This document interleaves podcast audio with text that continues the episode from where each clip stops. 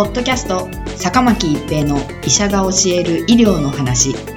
この番組は大学病院の内科医であり医学博士である坂巻が疾患や予防医療といった医療に関してお話しする番組です。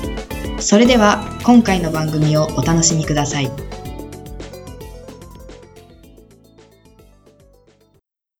皆さんこんにちは坂巻一平です。ポッドキャスト坂巻一平の医者が教える医療の話。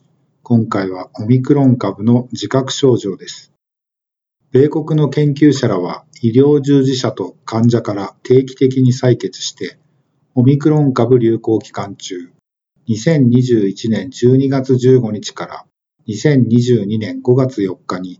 抗体陽性に転換していた人を対象に自覚症状について調査したところ、210人中118人、56%は感染したことに気づいていなかったと報告しました。新型コロナウイルス SARS コロナウイルス2オミクロン株の世界的な流行の原因として、変異株の電波性、ワクチン接種率の伸び悩み、ワクチン効果の減弱、マスク着用率の低下、行動制限の緩和などが考えられていますが、未知の要因の関与も想定されています。その一つが無症候性または非常に軽度の感染者が気づかないうちに感染を広げている可能性です。そこで研究者らはロサンゼルス郡の都市部でオミクロン株感染者が急増している期間に感染者が感染を自覚していたかどうかについて検討するために研究を実施しました。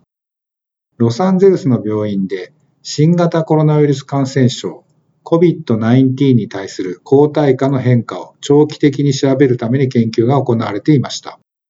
この研究には成人の医療従事者と同施設の患者が参加しており、情報をアップデートするために毎月血液検査と健康状態のチェックを受けるために招かれていました。オミクロン株の流行期に初回感染があったかどうかを調べるために、スパイクタンパクのメッセンジャー RNA ワクチン接種では誘導されず、感染によって誘導される抗ヌクレオカプシド IgG、IgGN 抗体を検出しました。オミクロン株流行前には陰性だったが、その後陽性になっていた人々をオミクロン株感染ありとみなしました。6385人の参加者のうち、最低でも2回以上血液検査を受けていて、少なくとも1回はデルタ株感染者の急増が終わった後で、もう1回はオミクロン株の波が始まった後という条件を満たしたのは2479人でした。そしてオミクロン株流行期間中に IgGN 抗体陽性になったと判定された参加者は264人いました。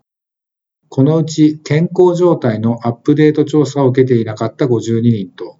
抗 SARS コロナウイルス2モノクローナル抗体治療を受けていた2人を除外し、210人を分析対象にしました。主要評価項目は感染の自覚としています。自己申告された健康状態に関する報告、医療記録、COVID-19 検査の結果などを用いて確認しました。210人の年齢の中央値は51歳、65%が女性でした。210人中197人、94%が陽性になる前に何らかの COVID-19 ワクチンを受けており、ワクチン接種者の93%はメッセンジャー RNA ワクチンを使用していました。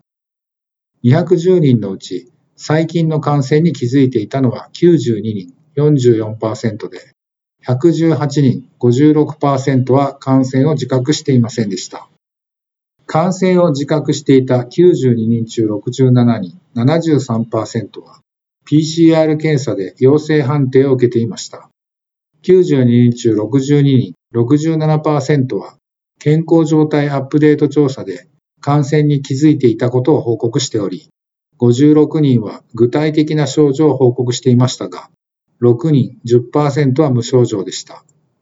一方で自覚がなかった人の12人、10%は何らかの症状を経験していましたが、それらは一般的な風邪症候群か、SARS コロナウイルス2以外の感染によるものと考えていました。感染に気づかなかった人に比べ、自覚していた人の方が年齢が若く、中央値で47歳と53歳。医療従事者は患者より気づいた人の割合が多い。49%と28%という結果でした。ワクチン接種率や接種したワクチンの種類は同様でした。次に人口統計学的要因と臨床特性を考慮した多変量解析を行ったところ、医療従事者は患者に比べオミクロン株の感染に気づく可能性が2.46倍高い結果でした。また、男性の方が女性より1.87倍感染に気づきやすいという結果でしたが、年齢が10歳増えると感染に気づくのは0.78倍となり、高齢者は気づきにくいという結果になりました。これらの結果から研究者らは、オミクロン株に感染した成人の半数以上が感染を自覚していなかったため、無自覚な感染者が地域での感染拡大を加速している可能性が示唆されたと結論しています。抗原検査の利用が容易になれば、感染に気づいた人が自己隔離するなどで、無症候性感染者からのオミクロン株の感染拡大の予防につながる可能性があると述べています。ポッドキャスト、坂巻一平の医者が教える医療の話。今回はオミクロン株の自覚症状でした。ありがとうございました。